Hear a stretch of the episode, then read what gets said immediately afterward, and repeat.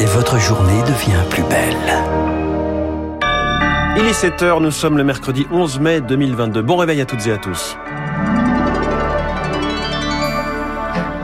La matinale de Radio Classique avec François Geffrier. Et à la une, l'heure des investitures a sonné de La République en marche au RN en passant par euh, NUP, les partis français en ordre de marche vers les législatives.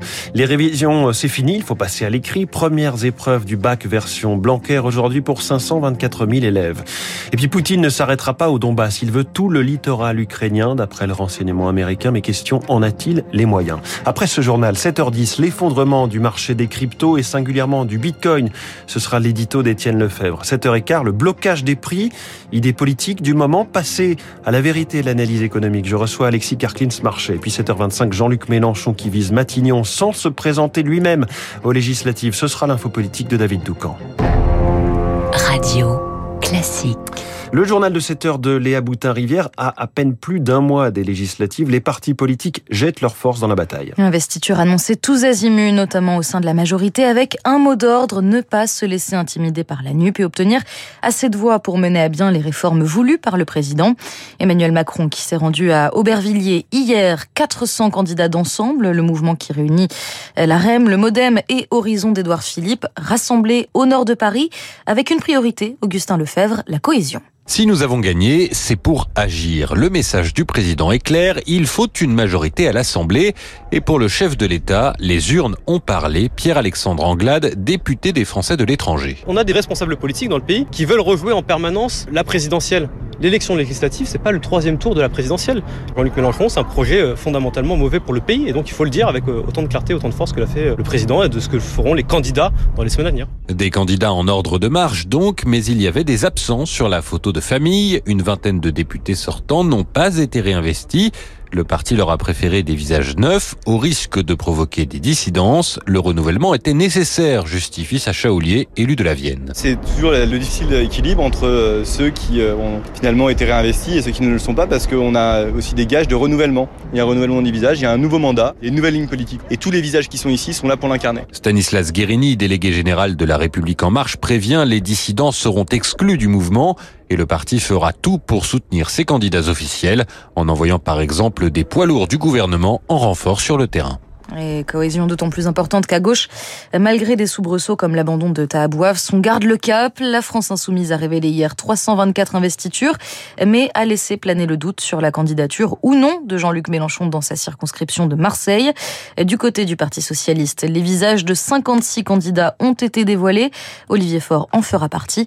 Et puis pour le Rassemblement national, cette opération remobilisation, Jordan Bardella doit présenter aujourd'hui lors d'un point presse la nouvelle stratégie du RN et ses 560 investitures. Et avant ces élections, il y a un sujet qui préoccupe les Français, le pouvoir d'achat. oui, climat économique morose, il faut donc convaincre les électeurs. Alors le gouvernement tente d'agir.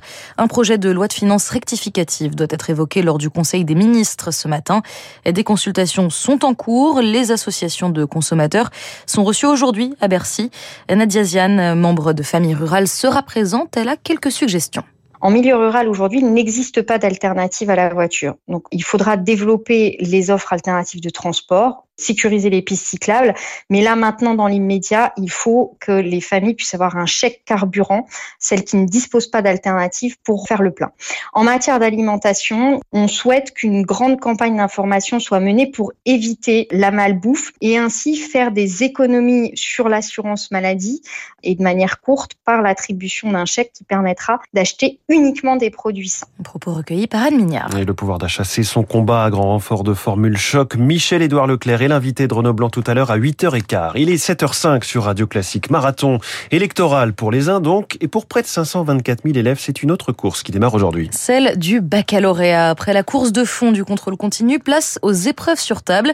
Test grandeur nature aussi pour le ministre de l'Éducation nationale, Jean-Michel Blanquer. C'est la première fois que sa réforme va être expérimentée. Au menu donc de ce bac, nouvelle formule, deux épreuves de spécialité qui ne compteront que pour une partie de la note finale. Alors justement, le baccalauréat nouvelle version, en quoi ça consiste? Le point avec Anaïo. Deux jours d'épreuves portant sur les enseignements de spécialité. Il en existe huit au total, notamment les maths, l'histoire géo, la littérature ou encore les sciences de l'ingénieur. Les résultats obtenus compteront pour environ un tiers de la note finale du baccalauréat, l'autre tiers composé de la philosophie et du grand oral qui se tiendront en juin. Et quant aux 40% restants, c'est en fait du contrôle continu. Seul bémol, les notes obtenues à ces épreuves de spécialité ne seront pas prises en compte dans le dossier des élèves pour Parcoursup, la plateforme d'affectation dans l'enseignement supérieur. Les vœux ont en fait été clôturés à la fin du mois dernier. C'était pourtant là l'un des objectifs de cette réforme du baccalauréat, salué par certains syndicats comme le SGEN CFDT ou l'UNSA. Intégrer les notes de spécialité au dossier d'orientation permet selon eux de redonner de la valeur à l'examen. Et précision tout de même, hein, cette situation est exceptionnelle et liée à la crise sanitaire. Un chiffre dans l'actualité, Léa, 40 milliards de dollars. C'est la somme que souhaite débloquer Joe Biden pour appuyer l'Ukraine contre la Russie. Le Congrès américain a voté hier, résultat favorable. Reste à obtenir l'accord du Sénat. Deux ténors de la Chambre haute ont d'ailleurs franchi une étape hier en proposant une résolution qui inscrirait la Russie sur la liste noire des États soutenant le terrorisme. Washington, de plus en plus offensive donc, le renseignement américain affirmait hier que le Kremlin ne compte pas s'arrêter au Donbass. Vladimir Poutine voudrait aller jusqu'en Transnistrie, région moldave, séparatiste et pro-russe, en clair, conquérir tout le littoral ukrainien. Mais pour l'heure, cela s'annonce délicat, d'après le général Dominique Trinquant, ancien chef de la mission militaire française auprès de l'ONU. Il a toujours l'intention, peut-être, mais il n'en a pas la capacité. Je rappelle que l'armée russe est arrêtée depuis presque deux mois à Nikolaïv et n'arrive pas à progresser vers Odessa. Le président Poutine s'oriente vers une guerre de longue durée. Ça veut dire qu'il y aura une pression qui sera en permanence sur le sud et le sud-est de l'Ukraine et que donc cette pression suffira pour lui à vouloir euh, déclarer qu'il est toujours en train de combattre et qu'il a toujours besoin de moyens supplémentaires. Je pense que dans un premier temps, euh, le premier objectif qu'il doit atteindre, c'est le Donbass, bien sûr, et il n'y est toujours pas. La situation est critique pour les Russes à Kharkiv également. C'est en tout cas ce que dit Kiev. Les forces du Kremlin seraient progressivement repoussées malgré un durcissement des frappes. Et puis les autorités sri-lankaises, elles aussi, montent en intensité. L'exécutif a ordonné hier aux forces de l'ordre de tirer à vue sur les émeutiers après une journée de violence meurtrière entre policiers et manifestants. Le point, ce sera dans le journal de 7h30 avec Charles Bonner. Et c'était pour l'heure le journal de 7h signé Léa Boutin-Rivière. Vous revenez tout à l'heure à 8h. Dans un instant, l'édito d'Étienne Lefebvre, le marché mondial des cryptos a fondu de moitié depuis six mois. Les raisons de cette dégringolade à suivre. Puis cette question, bloquer les prix du kilo de pâtes ou du litre de samplon peut-il fonctionner? Alexis Karklins Marché, Date Advisory est mon invité.